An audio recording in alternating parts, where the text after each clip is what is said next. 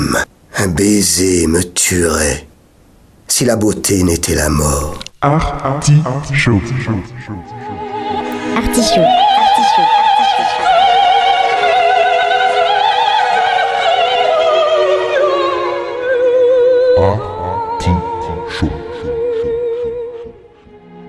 L'artichaut.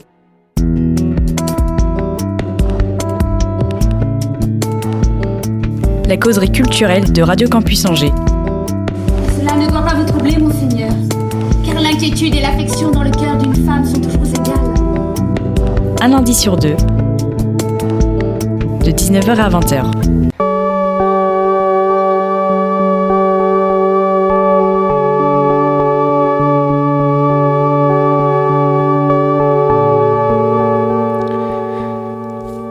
La culture ne sauve rien ni personne. Elle ne justifie pas. Mais c'est un produit de l'homme. Il s'y projette, s'y reconnaît. Seul, ce miroir critique lui offre son image.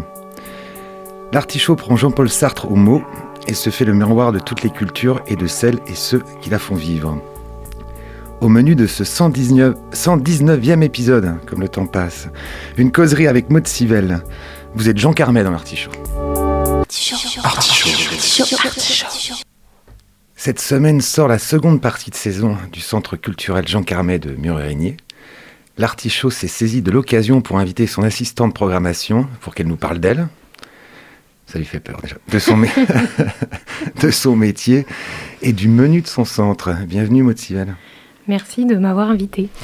Ben oui, c'est un peu le. L'artichaut était un tout petit peu en mode euh, silencieux, euh, puis il y a de la bonne raison. Vous l'avez entendu au tout début du générique, c'était Malarmé. Donc il a fait une petite pause Malarmé. Mais nous reprenons de plus belle avec Maud Sivelle. Ça, on commence dans les rimes. Euh, Il y a des rituels dans cette émission, tu ne vas pas y couper. Euh, où es-tu né? Euh, à Angers. C'est original. Eh oui. Bah oui. Je suis désolée si vous cherchiez l'original, c'était pas moi. Ah mais moi je, je cherche, personne n'est né d'Angers quand j'invite des gens, ils, sont, ils sont, ils sont nés ailleurs, ils sont venus à Angers, mais non c'est très bien, non, Mm. c'est une locale. Euh, la deuxième question rituelle c'est euh, à quel moment la culture entre dans ta vie? Bah, je sais pas, pour moi c'est poreux la culture, ça veut pas. Je sais pas, je pense la première fois que j'ai vu un. J'ai lu un livre qui m'a touchée ou que j'ai regardé un film qui m'a qui m'a bouleversée. Enfin, je saurais pas dire exactement, mais euh, je pense que ça en a toujours fait partie. Ça en fait partie de. Ça fait partie de la vie de, de tout le monde. Est-ce qu'il y a un souvenir un peu plus euh, marquant d'un contact avec, avec une œuvre, euh, quelle qu'elle soit hein, euh, Tu parlais livre, cinéma, Ouais. expo. Euh, alors, je me souviens, euh, mais c'était un peu tard, mais j'étais au lycée et je suis allée voir euh, une danseuse de flamenco qui s'appelle Sarah Barras. Et ça a été une révélation pour moi. Enfin, c'était vraiment. j'ai trouvé ça fou et depuis, bah, j'adore quoi. J'ai un peu creusé la question et euh, voilà. Ah, c'est puissant. Le, ouais. Mm. Et là, une pratique étant jeune de discipline artistique quelconque J'ai fait du piano, ouais, pendant plusieurs années, dans l'école de petite école de musique de campagne, mais euh, voilà. Et puis ça, mais bon, c'est, je pense que ça, ça m'a nourri beaucoup plus que ce que je pensais. Je pense que grâce à, à cette formation-là, je suis un peu musicienne, enfin, euh, musicienne euh, amateur, mais Mhm. c'est, voilà, c'est important, je trouve. Ça a duré longtemps? Euh, les, les cours de piano? Ouais, le piano. J'ai dû faire 6 ans, 7 ans peut-être. Et il n'y a pas eu de velléité à cette époque-là de- d'en faire quelque chose d'un peu plus pro de... Non, pas du tout. En fait, ça m'a même jamais traversé l'esprit, je crois. C'était un, un- un loisir Ouais, complètement. créatif. Mm. Et l'école, comment ça se passe? Très bien. je suis très scolaire. Très scolaire Non, c'est vrai. Non, euh, jamais de problème. Ça va. Ça va, ça va. Même peut-être même trop scolaire. Ah, Ouais. ça c'est à creuser alors. Ouais, ça, ouais. Ça, ça signifie quoi trop scolaire? Bah, c'est que j'ai bien fait euh, ce qu'on m'a dit de faire. euh, voilà. Hum, je pense que. je pense que maintenant, mon. Comment dire Ma posture en tant qu'adulte, c'est d'essayer de sortir de ça. Je pense. C'était compliqué à l'époque de, de prendre les chemins de traverse. quoi. Bah, en fait, c'est que comme ça marchait, j'y ai jamais pensé. En fait, Euh, pourquoi me battre euh, contre un truc qui me posait pas de problème? Hmm. Mais euh, voilà, je, Des matières préférées? Le français. à l'école, l'école primaire, ouais, le français. Je détestais les maths. euh, voilà, un classique profil littéraire, on va dire. Mm. Et la, la suite alors, les, les- le bac après des, des études Euh, bac, après, euh, je savais pas quoi faire. J'ai fait une petite année de prépa à Bergson. Puis je me suis dit que c'était horrible. Prépa lettres enfin, ouais, euh, prépa lettres. pour, pour entrer en, en hippocampe Ouais, pff, en fait, c'était plus pour garder le côté généraliste parce que je savais pas ce que je voulais faire. Puis après, j'ai fini ma licence à la fac de lettres d'Angers. Et euh, après ça, j'ai voulu travailler dans le journalisme. Alors, j'ai fait un an de master à Paris, à l'Institut français de presse. Et je me suis rendu compte que c'était pas pour moi. Et puis à ce moment-là, j'ai fait des rencontres qui m'ont qui ont fait que je me suis intéressée au secteur culturel. Jusqu'ici, j'avais pas forcément pensé pouvoir euh, y travailler. Enfin, ça m'était jamais venu à l'idée. J'étais concentrée sur mon idée de journalisme et et, euh, et je me suis dit bah si en fait je vais faire une formation euh, là-dedans. Et donc j'ai arrêté mon master. euh, j'ai pas fait la deuxième année et je suis allée à Avignon dans un master de, de développement culturel, enfin, euh, à l'université ouais, d'Avignon. Et, Ah oui, un- ouais, un- On va reprendre un tout petit peu, Ouais. à- un, un tout petit peu à rebours. Qu'est-ce qui, à Bergson, était insupportable? Ça, ça m'intéresse. Bah alors c'est en fait c'est le type de formation. Là pour le coup euh, on va dans le, scolaire, on va très très loin dans ce qui ce qu'il faut faire, faire bien, faire comme on nous dit de faire et pour moi c'était trop c'est pas un type d'enseignement qui qui offre suffisamment de liberté pour être créatif et du coup être euh, retenir les choses, euh, s'approprier les choses. Enfin vraiment ça m'a ça a été contre-productif pour moi et Et il en, il en reste rien de cette euh, année-là, non Même parce que ce que tu disais tout à l'heure sur le piano, ça, ça peut Mm. être aussi euh, valoir sur le, sur même qu'une année et une année un peu pénible. euh, avec du recul, peut-être qu'il filtre des, des choses. Bah, après, je, je- non, franchement, en termes de contenu, bon, si je creusais un peu, je retrouverais des choses, mais je suis pas sûre. Après, en termes de, de discipline et de, de savoir euh, jusqu'où je peux aller et ju- jusqu'où je peux me dépasser euh, ou pas, ça, ça oui, ça je le garde de, de, cette- de ce moment-là, ouais. Est-ce qu'il y avait, euh, euh, jeune fille, ou adolescente, des, euh, une, une envie de métier? Ben, Parce alors, que là, tu euh, parles oui, de journalisme, ouais. c'est venu après, j'ai l'impression. Mais ouais. Euh, J'étais plus sur euh, des, des idées de euh, éducatrice, assistante sociale, euh, ces métiers-là. Voilà. Et euh, puis en fait, euh, pareil, euh, en grandissant, je me suis dit que non, c'était trop dur. Ah oui, non, c'est très J'ai dur. beaucoup de respect Non, pour non, euh, si je souris, bah, évidemment, on est à la radio, donc ça- puis, puis on est masqué en plus, parce qu'il y a le retour du masque. on sourit avec les yeux. Voilà, on sourit avec les yeux. oui. non, je souris parce que je, je, je vois le profil, c'est-à-dire une, une jeune fille très scolaire, très qui veut être assistante. Enfin, c'est c'est euh, voilà, Ouais, ouais. c'est un peu comme j'ai fait de la danse. C'est des clichés, non, non, mais je, je c'est pas du tout moqueur, hein, pas du tout, Mm. hein, jamais chez moi. Mais euh, oui, non, je comprends. Et en plus, euh, je, je comprends aussi le, le fait que on s'imagine, que, enfin, on s'imagine pas, on est sûr que c'est des métiers qui sont quand même euh, nerveusement, physiquement très Mm. très compliqués. ouais. Dans cette voilà. Et le, on a beaucoup de points communs parce que fac de lettres à Belbèche, je suppose. Oui. Oui, voilà. Moi aussi. Journaliste. Bon, ouais, je, je vais aller jusqu'au Bah oui. bout. mais Sans, é- sans école. Sans école. Sur le tas, ce qui se, ce qui se fait plus. Euh, Qu'est-ce qui euh, t'attirait dans ce métier de journaliste? Bah, je trouvais ça génial de pouvoir. euh, bah, Il y avait l'idée de la rencontre, rencontrer voilà, des sujets que je connaissais pas forcément. euh, donc la curiosité d'aller rencontrer des gens, découvrir des, ouais, des, des nouvelles personnes, des nouvelles euh, thématiques, des nouvelles façons de vivre. euh, voilà, je trouvais que c'est sur le papier c'était très stimulant quoi. Puis euh, c'est ça que je recherchais, je pense. Et, et aussi parce que j'aime écrire et que, et que je sais que c'était assez facile pour moi de faire ça. Donc euh, voilà, je me disais, bah, pourquoi pas l'utiliser euh, comme ça, quoi. Et donc là, tu, tu emménages à Paris. Tu vas sur, euh, c'est sur Ouais. Paris, là. Euh, et tu décides de partir euh, sur Avignon, qui est quand même un choix assez fort, parce que c'est pas non Mm. plus. euh, pourquoi? Enfin, euh, Qu'est-ce qui, te fatiguait dans le. C'était- il y avait aussi la, la vie parisienne qui était. Ah euh, oui, j'ai détesté la vie parisienne. je me suis promis que je retournerai jamais à Paris et, euh, et que bon, le journalisme, je sais que voilà, il y a beaucoup de gens qui passent par Paris. Ça a été une grosse raison euh, aussi qui a fait pencher la balance. Euh, Je me suis dit non, non, moi je veux pas faire ça. Je veux pas vivre dans ce monde de fous. Je voilà, je, suis pas faite pour ce monde-là. Donc euh, donc puis Avignon après, bah, c'est que j'ai postulé à plusieurs formations et que celle-ci elle m'intéressait beaucoup parce qu'il y avait il y, une y avait une partie sociologie euh, études des publics donc euh, plus du côté de la réception et je trouvais ça intéressant. Donc euh, voilà, Avignon. Puis, euh, Ah, mais ces changements, alors on va encore, je vais encore Mm. tomber dans des clichés, mais l'important c'est pas de, c'est pas d'arriver à un cliché, c'est d'en repartir, n'est-ce pas Ces changements quand même de l'attitude et qui, qui, je pense, hein, c'est avec tout, avec des pincettes, mais dit aussi changement de, de mentalité, de déjà de climat, de gens, d'ambiance entre Paris et Avignon. Je pense que c'est, ah, en plus Avignon n'est pas une très grande ville. Mm. Euh, tu t'y es fait facilement, facilement. pardon. Ouais, c'était génial, Avignon. Je suis, je suis arrivée à Avignon, mais c'est petit en fait. Et puis cette ville, euh, on la connaît parce qu'il y a le festival d'Avignon, mais en fait, euh, sinon, elle est pas, il s'y passe pas grand chose, quoi. Je veux dire, il se passe mille fois plus de choses à Angers qu'à Avignon.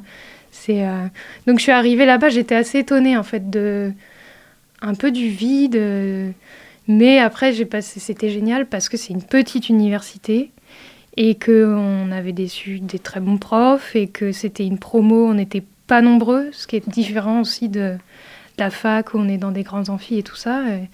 Je trouve qu'en qualité de formation, ben, on gagne en qualité de formation et c'est une formation qui nous laissait le temps et qui nous incitait aussi à, bah, à développer nos projets personnels, à s'engager dans l'associatif et à faire un peu nos premières armes comme ça. Et c'est voilà donc euh, donc Ce qui t'avait manqué auparavant, oui complètement. D'après ce que tu nous as dit tout à l'heure. Et, et puis c'est une question de rencontre aussi avec euh, voilà, plein de gens avec euh, qui ça, ça a bien matché. Et du coup, euh, voilà, on était très, très soudés. C'était quoi l'intitulé exact alors de la formation? Alors, ça s'appelait Stratégie du développement culturel, option publique de la culture. D'accord. Mm. Et c'était sur euh, combien d'années alors? Deux ans, Deux ans. ouais. Et, et là, est-ce que tu as eu des, euh, une révélation sur un métier, sur une activité euh, pendant ces deux années-là? Alors, c'est que ça reste très généraliste quand même comme, euh, comme formation. Donc, euh, j'ai pas... euh, il y avait plein de métiers euh, possibles. Après, euh, l'événementiel, enfin, le côté euh, travailler dans l'événementiel, euh, monter euh, un festival ou voilà, être dans l'effervescence et le. comment dire, le sentiment de faire équipe et de, de mettre debout quelque chose ensemble, ça, ça m'a. J'ai trouvé ça génial. Donc, je me suis dit oui, oui, que je voulais, je voulais faire ça. Je suppose que tu as vécu le festival quand même pendant. Ouais. Ouais, ouais. Est-ce que tu as des souvenirs euh, marquants Moi, je suis allé qu'une fois dans ma vie parce que je j'ai toujours un peu peur que ce- voilà de ce Mm. foisonnement, enfin un peu d'overdose, je trouve. Et mais j'étais très content. J'ai eu l'occasion euh, une fois. Puis c'est vrai que de, de voir le la cour d'honneur, c'est quand même quelque chose. C'est un Mm. endroit extraordinaire à cour d'honneur du Palais des Papes. Et donc j'y ai vu euh, deux spectacles là-bas. Et euh, toi, tu as des, euh, des souvenirs marquants de? Oui, j'en ai. euh, Après, c'est plus un souvenir de l'ambiance générale qui était assez fou, ou la transformation de la ville, c'est ça. de Passer de rien à, tout en, une nuit. euh, on voit l'affichage qui se fait, et puis, enfin, qu'on ne voit pas d'ailleurs. Et on revient le lendemain et c'est complètement transformé. On est dans un délire de, surproposition de, choses et c'est. Ouais, ça c'était assez fou. Et euh, après, moi j'étais. Euh, en tant qu'étudiante, j'étais pigiste pour la Marseillaise, donc euh, du coup, j'ai pu aller voir des spectacles et tout ça. C'était, c'était bien. Il y a vraiment toute la ville en fait qui s'organise euh, autour de ce festival. On peut trouver sa place pour y participer. Donc, euh, Et un souvenir de rencontre, peut-être même en tant que, surtout en tant que pigiste? Une figure qui t'aura marqué? Bah, franchement, c'était un souvenir fort, mais je me souviens même plus du nom du spectacle. Mais c'était un spectacle qui se jouait dans le noir. Donc on était assis euh, euh, et on et en fait on quelqu'un nous racontait euh, qu'il était enfermé dans une pièce, voilà, qu'il était en fait séquestré. Et, nous, en tant que public, on était dans le noir, donc avec bah, les, les- bruitages de, on est dans une, sorte de cave, donc il y avait des bruits d'eau qui coulaient, il y avait... ses, ses souffles, et ça m'a laissé un, un souvenir très fort. Ouais. Et, et un autre spectacle qui s'appelait Les Soliloques de Mariette et, c'était un seul en scène et euh, avec euh, une comédienne incroyable. Pareil, j'étais ressortie, waouh, c'était euh, c'était euh, super quoi. Mais mais voilà, ce que je t'en dirais. Très bien. Et après, donc, une fois le, le diplôme, je sais pas, il y a un diplôme, oui, je suppose. Oui, ouais. Une fois le diplôme en poche, alors, ça donne quoi Et bah, ça donne que euh, donc euh, j'ai décidé moi de faire mon mémoire sur euh, sur le flamenco et sur par le prisme de, des amateurs de flamenco en France. Comment parce qu'il y a vraiment une communauté complètement fan, voilà, c'est des aficionados. et comment on se prend de passion pour une culture qui a priori est pas du tout, voilà, qu'on rencontre sur le tard, qu'on n'a pas vécu depuis l'enfance et comment on se l'approprie et comment on, en fait quelque chose de voilà de, très fort culturellement presque qui- fait partie de nous alors que euh, alors qu'on n'a pas grandi avec. Et donc euh, donc ça apportait autour de ça. Et donc euh, donc mon stage de fin d'études je l'ai fait euh, au département des Landes qui organise un, festival de flamenco un gros festival de flamenco. Et, donc j'ai commencé comme ça dans le milieu. Après, j'ai fait, j'ai travaillé deux ans là-bas et C'était où ça, pardon à, à Mont-de-Marsan. À Mont-de-Marsan, Ouais, un festival autour de la, la culture euh, Ouais. flamenque, je sais pas, flamenca, je sais pas si Flamenca, on peut on le conjugue, dire. hein, je crois, Ouais, ouais. on peut le dire. Voilà. Donc j'ai commencé euh, par là, dans une institution, donc au département et et dans le flamenco. Et ça consiste en quoi alors ton, ton travail? J'étais euh, assistante logistique. Donc c'était vraiment l'organisation euh, très pratique euh, des réservations, des hôtels, euh, de la, en fait organiser la venue de tous ces artistes-là sur une semaine. Il y avait un volet de médiation aussi, où du coup en amont j'allais dans les, dans les maisons de retraite, les écoles pour mettre en place des projets autour du, flamenco toute l'année. Ah, C'est aussi pour ça que ça, ça m'intéresse d'inviter euh, des, des métiers comme euh, ce, que, ce que tu fais, parce que les, ce que je disais hier d'ailleurs euh, pendant l'afterwork, c'est en général les jeunes s'imaginent, quand on, leur dit culture, ou ils pensent tout de suite chanteur, acteur. Et, et moi je leur dis toujours, oui, mais s'il n'y a personne qui appuie sur un bouton en face, ou s'il n'y a pas des personnes en amont qui comme, comme ça, organisent pour que le spectacle puisse se jouer, il ne se passe pas grand-chose. Mm. Donc c'est c'est important quand même que les- les, Et oui, bah, bah, sache qu'il y y a- il y a toute une, tout un, un champ de, de métiers en fait hein, différent. Oui, oui, et puis du coup, euh, c'est aussi sortir de l'image un peu, euh, voilà, la culture, c'est fun, c'est... euh, en fait, c'est... Ce qu'on fait là, on pourrait le faire pour plein d'autres choses. Là, par exemple, ce premier poste de, de gérer, faire de la logistique, bon, bah, réserver, faire des, des conducteurs pour être sûr que tout le monde arrive au bon moment et, et soit logé au bon endroit et soit réceptionné. euh. En fait, c'est des trucs euh, très, euh, très carrés, quoi, et pas, pas fun du tout. Après, la finalité est, est super, donc ça, c'est, c'est la grosse motivation, mais faut avoir aussi conscience de ça, que c'est pas forcément que de la paillette, la, Non. la culture. Non, ça peut faire souffrir, je, je suis bien placé. Euh, à, des, euh, à des jeunes là, qui, euh, qui, qui t'écouteraient là, tu, euh, et qui seraient peut-être euh, attirés par ce que, ce que tu euh, racontes, c'est, c'est quoi les, euh, les qualités qu'il faut alors pour... Je, Et- pense, ouais, je pense que la première qualité, c'est de. Comment dire bah, D'être humain. Parce que, en fait, c'est un métier où on est beaucoup dans la rencontre et les projets se montent euh, parce qu'on rencontre des humains, donc des humains qui font du spectacle en l'occurrence, mais. Mais, euh, mais s'il n'y a pas ce- cette relation, s'il n'y a pas euh, il se passe rien en fait, ça reste froid et et pour moi ça n'a pas vraiment de sens donc je dirais ça être humain et être euh, sociable, voilà. J'aime mieux dire être humain que être sociable mais mais c'est ça quoi, c'est euh, pas avoir peur d'aller vers l'autre, de de créer euh, du lien, euh, voilà. Est-ce que, tu, est-ce que tu as découvert chez toi des, des qualités grâce à ce, à ce poste-là que, que tu ne soupçonnais pas? Par rapport à ce premier poste-là Euh, Oui, je pensais pas que je pouvais être aussi euh, carré et organisé. Mais Bah, comme... apparemment, la, la base était là quand même, non? Oui, mais être scolaire, ça veut pas forcément être dire être très très carré. Moi, j'étais quand même, euh, voilà, je suis un peu bordélique, je suis un peu, je fais un peu les choses dans le désordre. Après, j'arrive à les remettre dans l'ordre, mais voilà, là, remplir des, des tableaux, euh, des choses très carrées, des bon, euh, ça, ça, je l'ai. Je me suis dit, bah si, mais en fait, je sais faire ça. En fait, je suis pas que quelqu'un de désorganisé. Et... Ce qui est un peu plus mathématique que littéraire d'ailleurs, quand on parle de tableau. puis C'est de- vrai. C'est vrai. C'est vrai. C'est que tu as retrouvé ton esprit euh, mathématique en fait, Peut-être. qui était perdu depuis très longtemps. Vous êtes bien dans l'artichaut, vous êtes avec Maud Sivelle donc, qui, euh, qui va évoquer euh, son arrivée euh, ensuite euh, chez nous. Alors il y a peut-être une étape euh, entre, les, entre les deux, Euh, entre Avignon et... Entre Avignon, entre Avignon, Mont-de-Marsan, du coup, Oui, Mont-de-Marsan, oui, bien sûr. et, et Angers, euh, enfin Jean Carmet.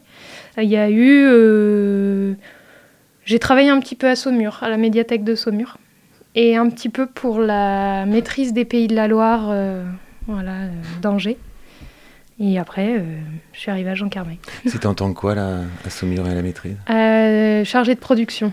Mais je fais que quelques mois. C'était un remplacement très court. Voilà. Ah, ça consiste en quoi, ça, les productions? Alors, chargé de production, en fait, c'est les intitulés de ces métiers-là, c'est assez drôle parce qu'en fon- en fonction de là où on est, on fait des choses différentes. Donc là, chargé de production, c'était euh, euh, ce qu'aurait pu s'appeler chargé de logistique euh, ailleurs. Enfin, j'étais vraiment sur l'organisation des tournées euh, des, des maîtrisiens, quoi. D'accord. Mhm. Et à Saumur à la... Et à Saumur, euh, là, j'étais au rayon, euh, enfin au rayon. au, rayon... non, mais, au rayon patate et décadence, non, mais carotte et romantisme. dans le dans le le secteur multimédia. Donc j'ai fait un remplacement aussi court, euh, voilà. Parce que tu n'avais pas trouvé euh, Ouais. de travail. C'est, oui, c'était des, c'était des, Voilà, euh, je cherchais, des boules puis, alimentaires. et- ouais. D'accord. Voilà. Très bien. Mm. Bah, comme ça, après la... Alors la pause musicale, c'est, devenu un principe. C'est l'invité euh, qui l'a choisi. Donc tu vas pouvoir nous, euh, nous parler de ce que tu as choisi pour nous. Oui, ben, j'ai choisi euh, Filius di Gandhi de hum, reprise par euh, qui est une reprise de Birds on a, on a Wire et j'adore ce qu'elles font. euh. donc c'est Rosemary Stanley, Stanley et Dom Lanena à la contrebasse et toutes les deux au chant et je trouve que leur duo est, est super. Enfin moi ça me touche beaucoup. C'est à la fois très simple, très doux, mais très très touchant ce qu'elles font. Je confirme. Moi, j'ai, eu le, le- le bonheur de les voir à Fontevraud, Ah oui, toutes les deux. Ah, et, euh, et j'ai revu Dom Lanena avec un quatuor de, euh, d'accordéonistes portugais à Tempo de Rive. C'était splendide. Ah. Ouais. C'était quand? C'était cet été. Ah ouais. Ouais. Ah, J'ai loupé ça. Euh, c'était la programmation de Didier Granet, donc il faisait Mhm. Tempo Rive, là c'était Tempo de Rive, et c'était euh, en plus au cloître Toussaint, donc un cadre quand même assez, assez joli. On écoute ça. Oh Molu, como chama chamaré Todo pessoal mandar esse pra ver Filhos de Gandhi Essa Iemanjá chama Xangô Oxóssi também manda descer pra ver Filhos de Gandhi Mercador, cavaleiro de Bagdá, o filho de Oba, manda descer pra ver, filhos de Gandhi.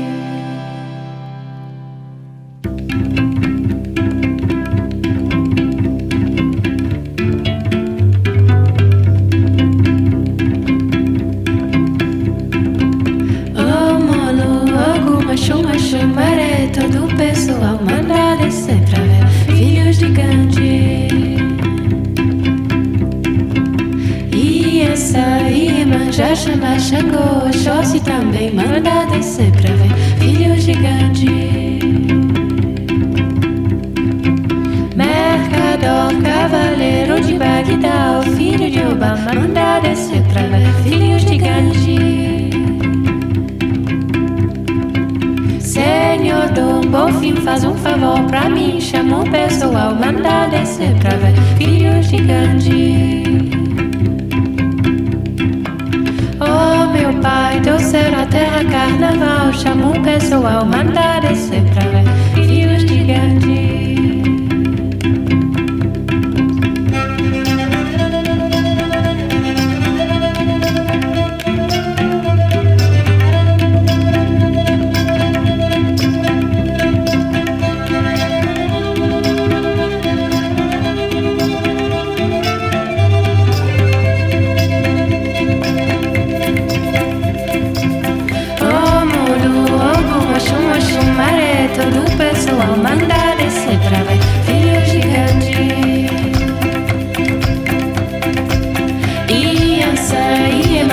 Iemanjá, chama, Xangô, Oxóssi também manda descer pra ver filho gigante. Mercador, cavaleiro de Bagdá, filho de Oba manda descer pra ver filho gigante.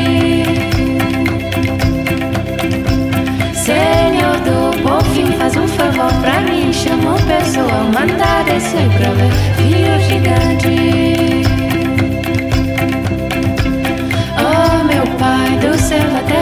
Carnaval. Chama o pessoal, manda descer pra ver filho gigante. Oh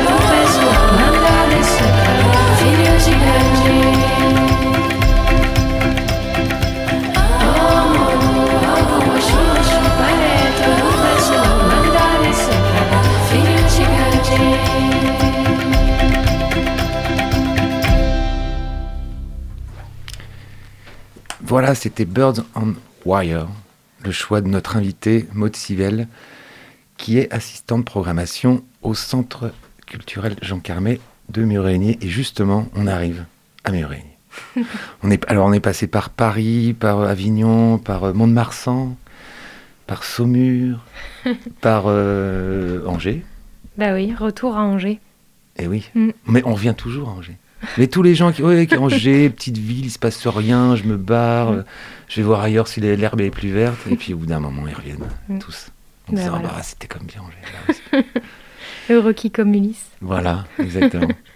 Euh, et donc, ce, tu postules, euh, je suppose que c'était un appel de, enfin, Eh une ben, candidature pour. En euh, fait, euh, en fait, non. C'est plus une histoire de rencontre avec euh, Aurélie Fontaine, donc qui est la responsable de la programmation du centre.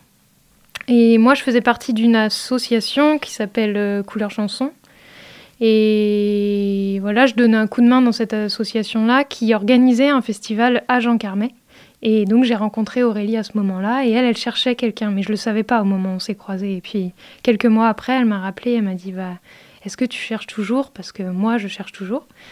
Et voilà. Et donc euh, du coup, j'ai passé euh, un entretien et puis ça s'est bien passé. Et, et je suis arrivée à Jean Carmet. J'y suis restée pour l'instant. ça, ça fait combien d'années? Ça fait cinq ans. Ah oui, tu es bien installé, ouais. Ouais. Alors, euh, comme pour les diverses activités que tu as pu faire, ça consiste en quoi alors d'être dans la programmation? Alors, assistante de programmation, c'est pareil, c'est ça définit, c'est très très vaste.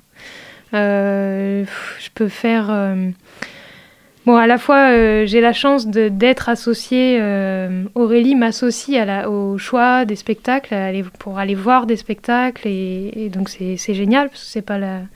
C'est assez rare dans les structures de, de travailler en binôme comme ça sur cette partie-là. Donc, après, on en discute. voilà, c'est très riche. Je fais aussi de la communication, donc les relations presse, euh, l'animation du Facebook, euh, la rédaction des contenus, euh, voilà, tout, enfin, tout ce qu'il y a à faire sur ce volet-là. Un peu de médiation aussi avec tout ce qui est accueil des scolaires sur les spectacles et parfois les parcours d'ateliers quand on peut mettre ça en place. Voilà, euh, et puis bah, après il y a de l'accueil, l'accueil euh, des compagnies. euh, donc là c'est plus du terrain, et quand on est sur le terrain, enfin quand je suis sur le terrain, je fais aussi de la billetterie, un peu de bar, un peu de... euh, voilà, c'est très... Ah, tu, tu ressembles au prof de sport des inconnus, toi. C'est à la fin, tu fais le ménage pour avoir, pour avoir une retraite pleine, non ça? En tout cas, euh, en tout cas, euh, oui, c'est Ah très, ah oui, très diversifié. Je fais aussi de l'affichage, voilà, de la diffusion. Bon, c'est les journées ne se ressemblent pas, on va dire. Ouais, ils sont très longues, non? J'ai l'impression. Je suis sur un, je suis sur un 35 heures, donc euh, ça va. Et qu'est-ce qui te passionne le plus là dans toute ces, euh, cette arborescence? Je crois que c'est de d'accueillir les spectacles, de recevoir euh, le public. voilà, le moment de la rencontre entre le public et les, les compagnies et les artistes et la proposition artistique, c'est les meilleurs moments Hmm. pour moi. Et d'aller voir aussi euh, en amont, c'est quelque chose qui. euh, Bah oui, pouvoir échanger, parce que c'est un luxe hein, quand même. bah oui, c'est un gros Enfin, moi, luxe. moi, je l'ai aussi en tant Mm. que journaliste, évidemment, mais on s'en rend presque plus Mm. compte et je devrais me mettre ça tout le temps à la tête que c'est un luxe. C'est pour beaucoup de gens de sortir, et notamment au spectacle vivant, Mm. qui est quand même. euh, Enfin, on va en reparler, mais c'est un peu compliqué en ce moment. Mais euh, c'est vrai que c'est un. Bah oui, oui, c'est sûr que ça fait partie, euh, c'est un peu le. Ouais, les, les, les gourmandises du, du poste, quoi. C'est euh, quand on va en spectacle, voir un spectacle. euh, c'est super. Enfin, moi, je, je, je me sens hyper chanceuse de pouvoir faire ça après. Voilà. quoi. On fait pas que ça non plus. Non, non, non, bah non, on l'a entendu là, oui. Et c'est quoi vos critères alors avec. euh, J'ai pas retenu, pardon. Aurélie Fontaine. Aurélie Fontaine, Ouais. vous avez des critères. Alors je suppose qu'il y en a un qui est un, un impondérable, c'est l'argent, parce que pas non plus. euh, Ah bah oui, complètement. Vous n'êtes pas, Mm. vous n'êtes pas le quai, vous n'êtes pas l'Odéon, et voilà. Donc euh, euh, c'est un premier, c'est forcément un premier critère, mais que, que toutes les Mm. salles évidemment ont. Et, et sinon, c'est pour vous, il y a une, il y a quand même, je suppose, une esthétique qui qui correspond ou pas à, à la salle, à son territoire? Franchement, les projets euh, sont tellement différents, on peut pas, on peut pas se dire qu'on a une esthétique qui nous permet euh, de choisir euh, tel ou tel spectacle. C'est c'est plus la qualité du spectacle, ce qu'il va raconter. Est-ce que, en fait, c'est très personnel de faire de la programmation. C'est parce que avant tout, c'est est-ce que ce spectacle m'a touché Est-ce qu'il s'est passé quelque chose euh, dans mon humanité, quelque chose qui m'a remué Si oui, euh, qu'est-ce que c'était? Et, si c'était euh, pertinent, et ben, on veut aussi le faire partager aux autres. C'est plus ça, en fait, je pense, le, moteur. Mais est-ce que vous. Moi, il y a une question qui me taraude. Est-ce que vous interdiez des choses? Vous dites, moi, ce spectacle, il m'a touché, il m'a ému, il a remué quelque chose en moi, mais je sais que pour le public de, de Jean Carmet, oh, peut-être que ça va être compliqué. Il y a, y y sûrement ces questions-là, euh, parfois. Oui, sûre- sûrement, mais en fait, si le spectacle nous a vraiment plu, euh, Je, je pensais aux thématiques, par exemple, Ouais. peut-être des. euh, Enfin, tu vois ce que je veux dire des, des, des- des choses un peu plus crues, un peu plus euh, rentre-dedans, un peu plus trash. Ouais. Euh, ça peut toucher aussi, après euh, chacun. Mm. Mais on se dit, ah, pour le public d'ici, euh, peut-être que ça, ce sera compliqué à, à vendre, entre guillemets. Bah, c'est sûr qu'on sait que quelque chose de léger, de drôle, et va être beaucoup plus facile à vendre, mais en même temps, on non, je pense pas qu'on s'interdise, qu'on s'interdise des propositions à cause de ça. Enfin, je j'ai pas d'exemple là qui me qui me viennent. Euh, voilà, il y a des. Enfin là, par exemple, euh, bon, j'en parlerai tout à l'heure, mais non, il y a des spectacles qui, qui remuent, des, choses très. Voilà, où les thématiques sont pas très drôles, euh, mais, euh, mais qu'on trouve nécessaire euh, d'aborder. Et du coup, euh, ouais. Et c'est vos sources alors, c'est euh, pour faire votre programmation.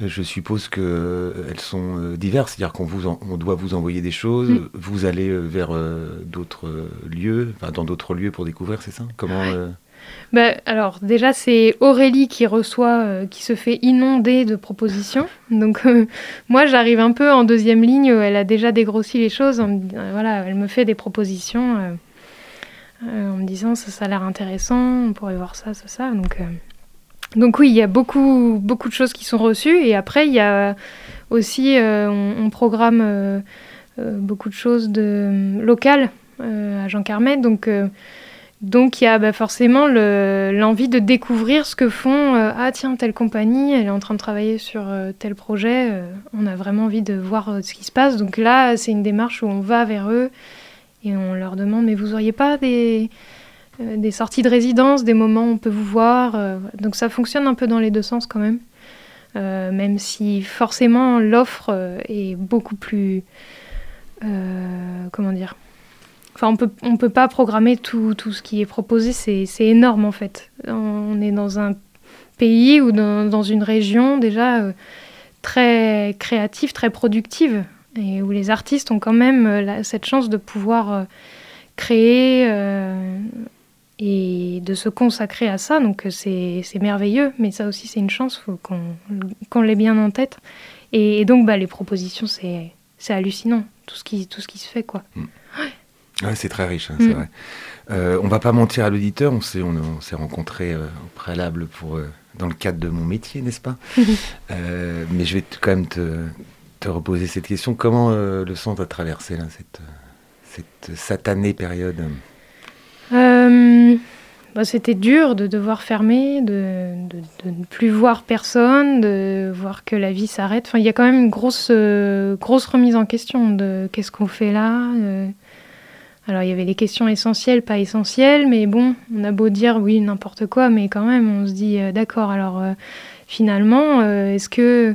Enfin, ça, fait vachement réfléchir, je trouve, sur le sens de tout ça. Est-ce que ce qu'on fait, c'est c'est vraiment indispensable euh, Pour qui on le fait euh, Qui ça touche vraiment au final euh, Une société sans nous, comment elle se passerait Enfin, comment elle, fonctionnerait. Ça, en tout cas, personnellement, moi, ça me, ça m'a fait partir assez loin et et, euh, et puis ouais, la vie euh, un peu qui s'arrête, euh, le centre. Donc après, le centre, il travaillait en souterrain parce qu'on a accueilli, on n'a jamais accueilli autant de résidences. On a accueilli une quarantaine de projets sur l'année. Enfin, en tout cas, pendant que le centre était fermé. Donc c'était, voilà, il y a quand même eu des rencontres, il y a eu du travail de fait, il y a eu. Mais oui, c'était. Et là, on s'en sort doucement. Donc on espère qu'on va continuer.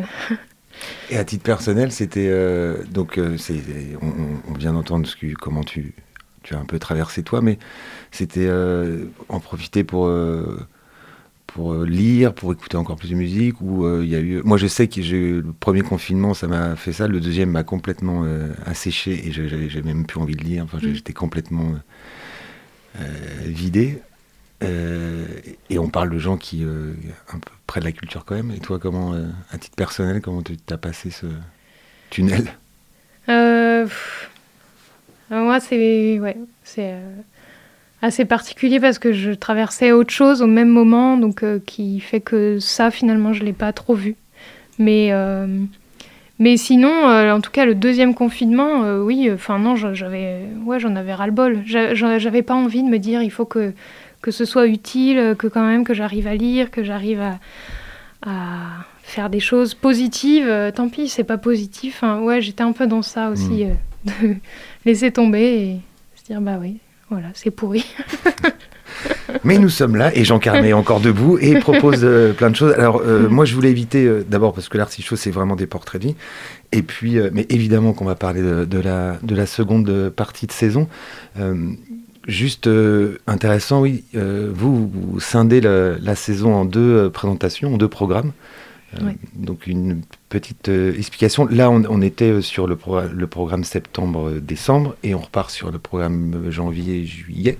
c'est ça. Donc avec une, une quinzaine de, de propositions. Je, je vais évidemment te demander des coups de cœur ou, ou Mm. des, ou des projets un peu plus fragiles. On va pas, on va pas décliner. Oui. Ça va être vraiment très catalogue. Puis les gens, peuvent- pour, Oui. la plaquette est sortie lundi donc, et sur Internet, il y a tout. Mais euh, oui, c'est deux, ce choix de deux. euh, Euh, oui, c'était. Bah, c'est une, une façon aussi de s'adapter au contexte qui est très incertain. Donc, on, en fait, on se prépare à tout maintenant. On est vraiment, on pense les choses différemment. On se dit, ça va peut-être se faire, puis ça va peut-être pas se faire. Et puis, si ça se fait pas, ben, on fera peut-être ça. Et les choses sont beaucoup moins figées. Je pense que bon, cette crise, ça a été dur, mais ça a apporté aussi euh, autre chose, d'autres façons de travailler, dont, celle-là. Donc, ça, c'est un peu un résultat de ça, c'est qu'on se laisse plus de liberté en se disant. ben voilà, on, pro- on propose, enfin, on présente une première partie de saison et puis la deuxième, euh, bon, on l'a quand même annoncé un petit peu, mais on la garde un peu au chaud et puis. et puis voilà, les gens sont tellement aussi. je pense que c'est général, les gens maintenant, en ce moment, enfin les gens, les gens, c'est c'est personne, les gens, mais en Oui, tout non, cas, euh, on, on prévoit moins à l'avance, il y a beaucoup de derniers moments et tout ça, donc euh, c'était une façon de s'adapter euh, aussi à ça. Et, et donc là, la sortir en janvier, au-delà de ça aussi, ça permettait de, bah, de se faire voir à nouveau en milieu de saison. Et dire, bah, voilà, on est toujours là et on vous propose des nouvelles choses. Et voilà, c'était pour, pour ça qu'on a fait ce choix-là. Et puis ça permettait aussi de, ouais, de revivifier ce, ce que tu me disais, quoi, de d'impulser quand même une, une sorte de piqûre de rappel. en Oui, fait. voilà, c'est ça. Mm, mm. Ouais. Alors, les coups de cœur de, de l'assistante programmation. Alors, les coups de cœur. Moi, mon premier coup de cœur, c'est le spectacle de clown qu'on va programmer au mois de février, euh, que j'avais vu euh, en, en rue, euh, qui s'appelle Mort au rat. Et euh, c'est un seul en scène, euh, c'est une comédienne clown, donc, qui, euh, qui, est, qui a un personnage de, boxeuse, qui est assez rentre-dedans, qui, voilà, qui, mais qui a énormément d'humour et qui, nous, qui nous parle d'elle, qui nous raconte qui elle est, ce qu'elle pense, les pensées qui la traversent.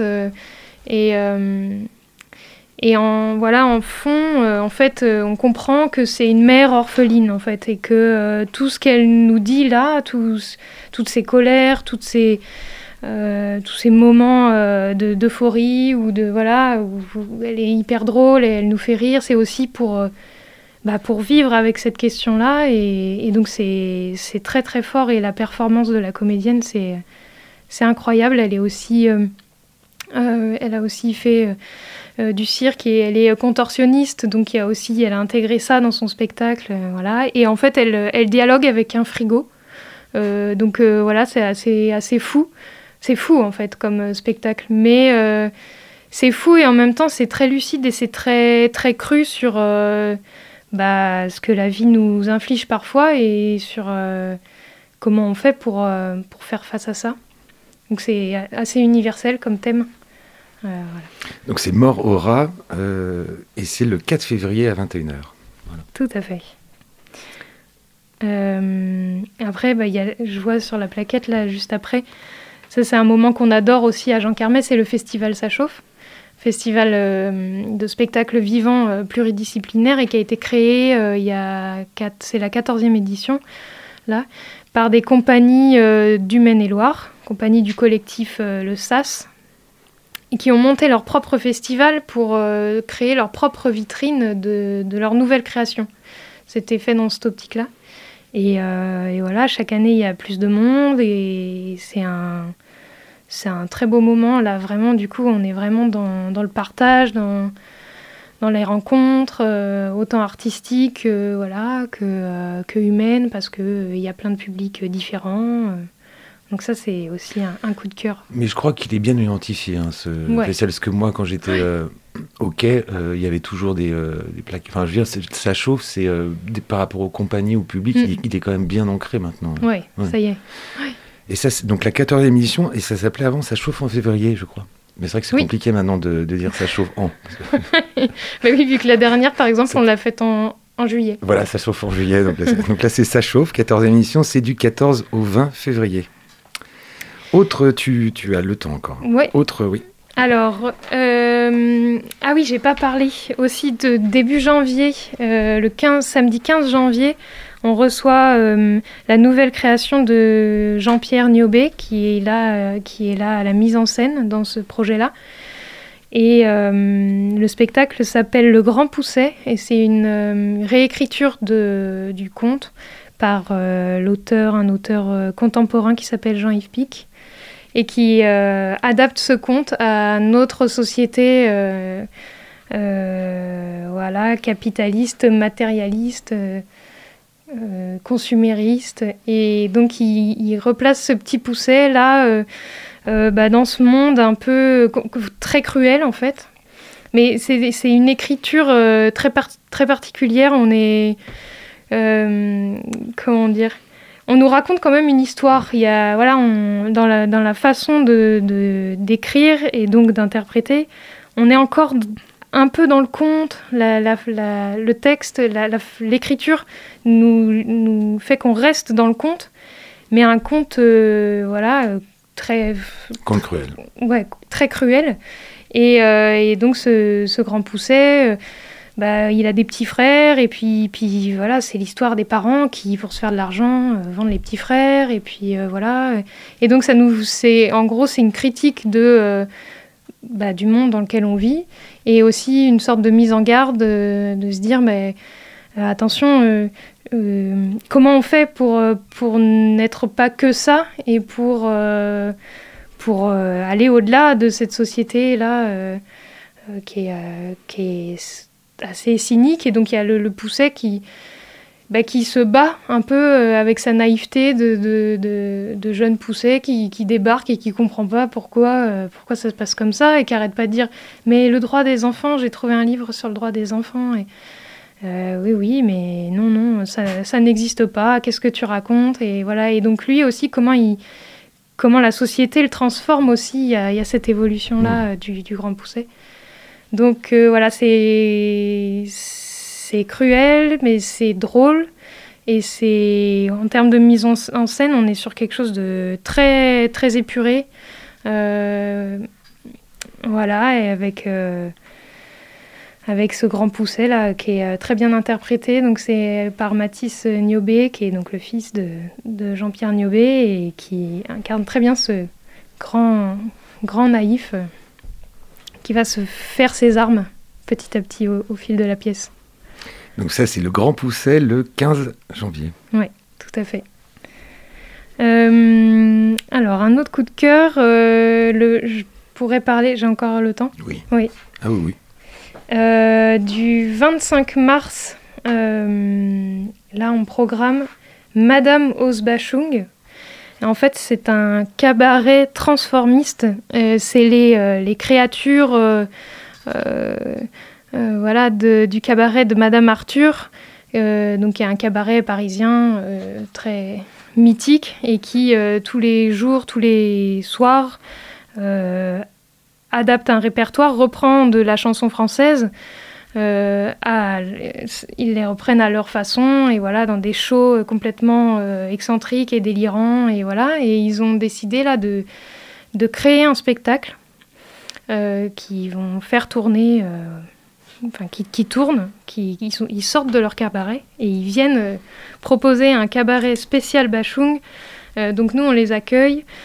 Euh, donc le 25 mars et, euh, et donc c'est euh, vraiment un, un spectacle autour de l'univers de Bachung donc qui reprend euh, ces, ces grands ces grands euh, comment dire je, je- je commence à Ça y est. j'ai pas l'habitude de parler autant. non, qui reprend euh, voilà, les, les- les- des morceaux très connus et surtout son, son univers complètement loufoque et, et déjanté. Donc il y a sur scène des euh, performeurs, euh, chanteurs, euh, pianistes, euh, guitare électrique. Il y a aussi un quatuor à cordes. Il y a hum, un travail euh, sur de, de la vidéo aussi qui accompagne le spectacle. Donc c'est vraiment un show. euh, voilà, c'est, ça va être assez, euh, assez déjanté, ça va être euh, un moment fun. Moi, je suis euh, curieux de, quand même de voir la, le choc en fait et, entre euh, une esthétique cabaret, euh, Mhm. Transformiste, quoi, est- ça va assez, euh, et Bachung. Je... Ouais. Bah, moi, je t'avoue que je l'ai pas vu. hein. Nous, on, là, on a, on peut pas tout voir. Ça, par exemple, euh, on n'avait pas eu l'occasion de le voir, mais euh, Non, mais on, on se dit pas, moi ça me paraît pas comme ça. Et c'est d'aut- d'autant plus intéressant, pardon, Ouais. qu'on se dit pas, qu'on pense pas forcément quand on, quand on aime Bachung, quand on a écou- écouté un peu Mm. Bachung, surtout les, derniers, les dernières œuvres, on n'imagine pas immédiatement cabaret de transformisme. oui, Donc c'est sûr. euh, c'est assez intriguant. Oui. Mais, mais c'est bien. Ouais, donc là, on va jouer le jeu jusqu'au bout. On va installer la salle en, en cabaret. On a cette chance-là de pouvoir moduler la salle. Donc, euh, donc voilà, ça, ça, c'est un moment qu'on attend, qu'on a hâte de vivre. Et c'est le 25 mars. Ouais. 25 mars. Tout à fait. Euh, et puis après, bah, je vais... Un petit dernier. Un petit dernier, Ouais. je vais aller euh, du coup à la... Alors d'habitude, on finissait les saisons sur la fête du Jo, qu'on appelle la fête du Jo, qui est une fête en plein air euh, qui... Du nom du parc, c'est ça? Du nom du parc dans lequel elle a lieu. Bon, là, maintenant, on va un peu plus loin dans la saison. Ça, c'est aussi euh, les, euh, les, comment dire, les conséquences de, de la- l'après-Covid. On se dit, ah, l'été, on peut faire plein de choses. on va continuer. Euh, donc, euh, la fête du Jo, y- euh, nous, on a une partie, donc il y a une partie de programmation culturelle et on programme des concerts, des spectacles, jeunes et tout public. Et donc, entre autres, le samedi soir, on accueille le groupe San Salvador, qui est un groupe de... qui vient de... du Massif central, euh, qui vient de Saint- Saint- Saint-Salvadour, en fait, euh, dans le Massif central, et euh, qui, qui ont un, un répertoire. En fait, ils ont... donc, c'est pas eux qui ont collecté, mais qui ont bénéficié de cet héritage-là, de collectage de chants occitans traditionnels qui, se, qui se sont réappropriés. Donc sur scène, voilà, il y a des, ils sont six, il y a la polyphonie, des chants polyphoniques et, et des, des, des tambours, simplement. Et, euh, et en fait, ils, reprennent ces chants-là et, ils- arrivent à, redonner toute leur place à ces chants euh, en fait euh, traditionnels populaires et qui sont qui étaient là pour raconter des choses et qui étaient là pour raconter la vie et qui, qui donc sont beaucoup dans, dans la répétition, dans c'est des, des chants très simples mais assez répétitifs et en fait on tombe très vite dans une forme de transe et c'est très puissant en fait comme spectacle.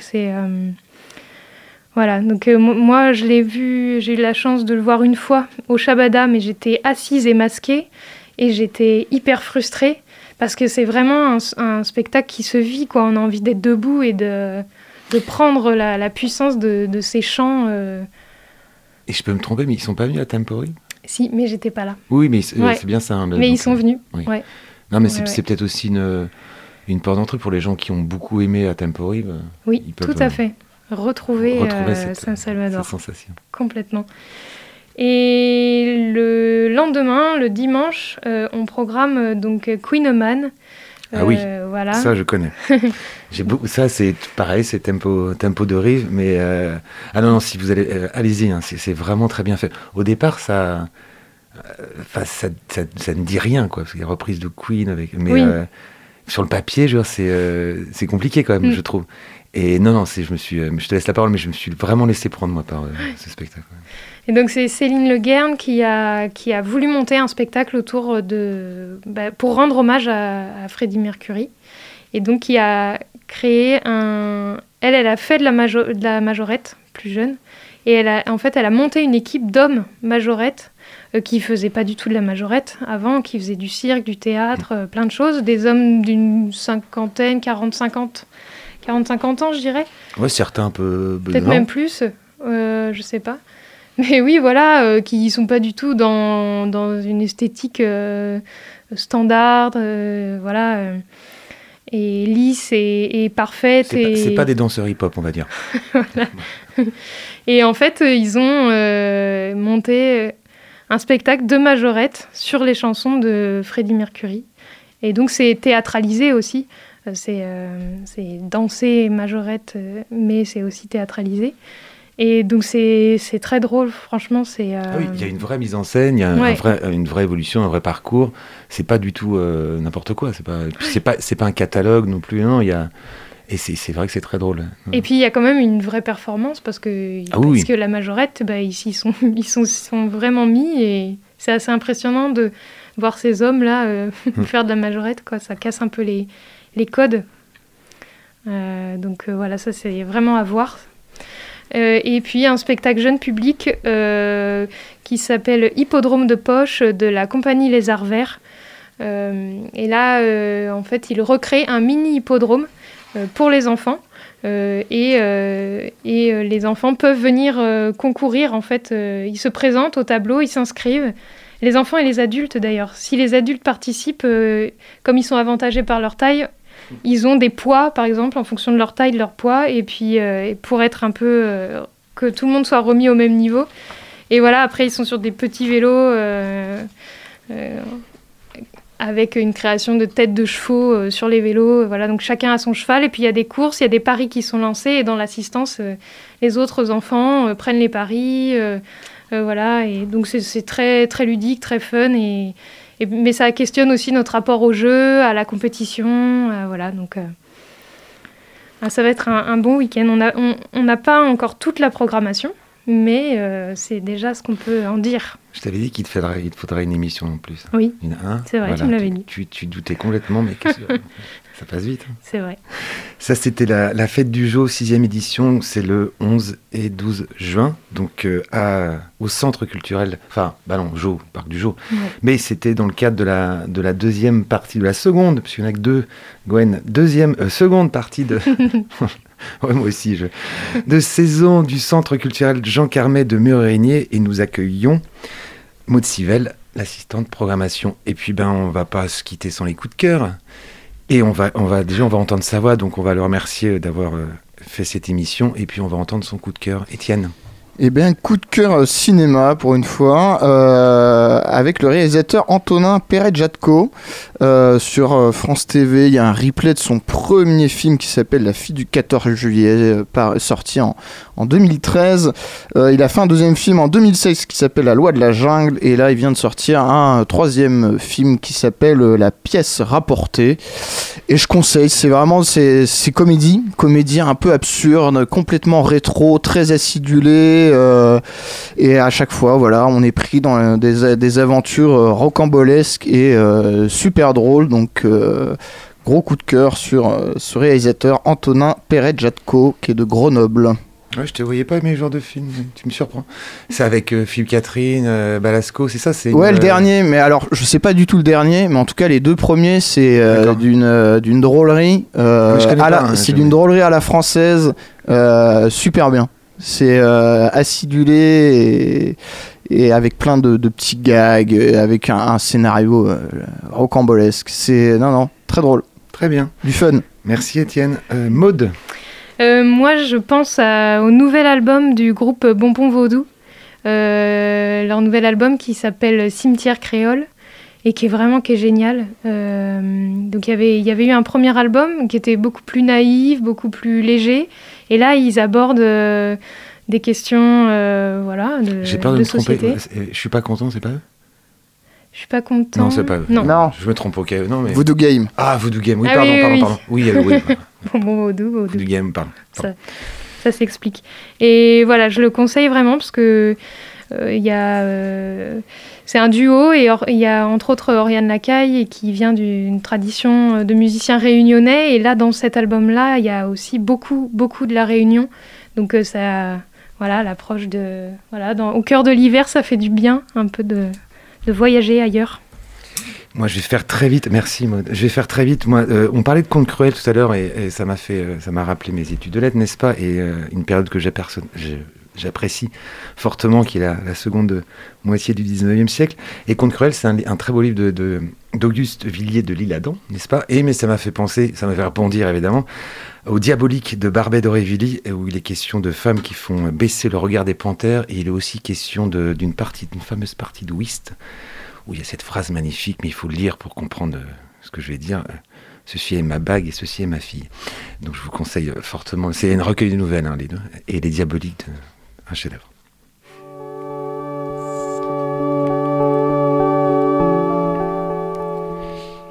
Fin de l'Artichaut saison 9, épisode 119. Merci beaucoup à notre invité Maud Sivelle. Merci beaucoup au précieux Étienne. Le Facebook, le podcast, tout ça euh, vient très vite. Nous sommes très efficaces. La rediffusion, c'est mercredi à 14h sur le Centre FM. Et on va finir par les petites citations. Vider une bouteille avec quelqu'un, c'est une manière pudique de se dire l'amitié. Il faudrait que les bistrots aient un parfum d'éternité. Jean Carmet. Au milieu de l'hiver, j'ai découvert en moi un invincible été. Albert Camus. Souffle, souffle, vent d'hiver, tu n'es pas si cruel que l'ingratitude de l'homme. Shakespeare. L'automne est un andante mélancolique et gracieux qui prépare admirablement le solennel adagio de l'hiver. George Sand. Et la petite dernière, un peu plus légère. Je vois des mémères dans les stations de sport d'hiver qui feraient mieux de faire de l'avalanche que du ski. Frédéric Dard.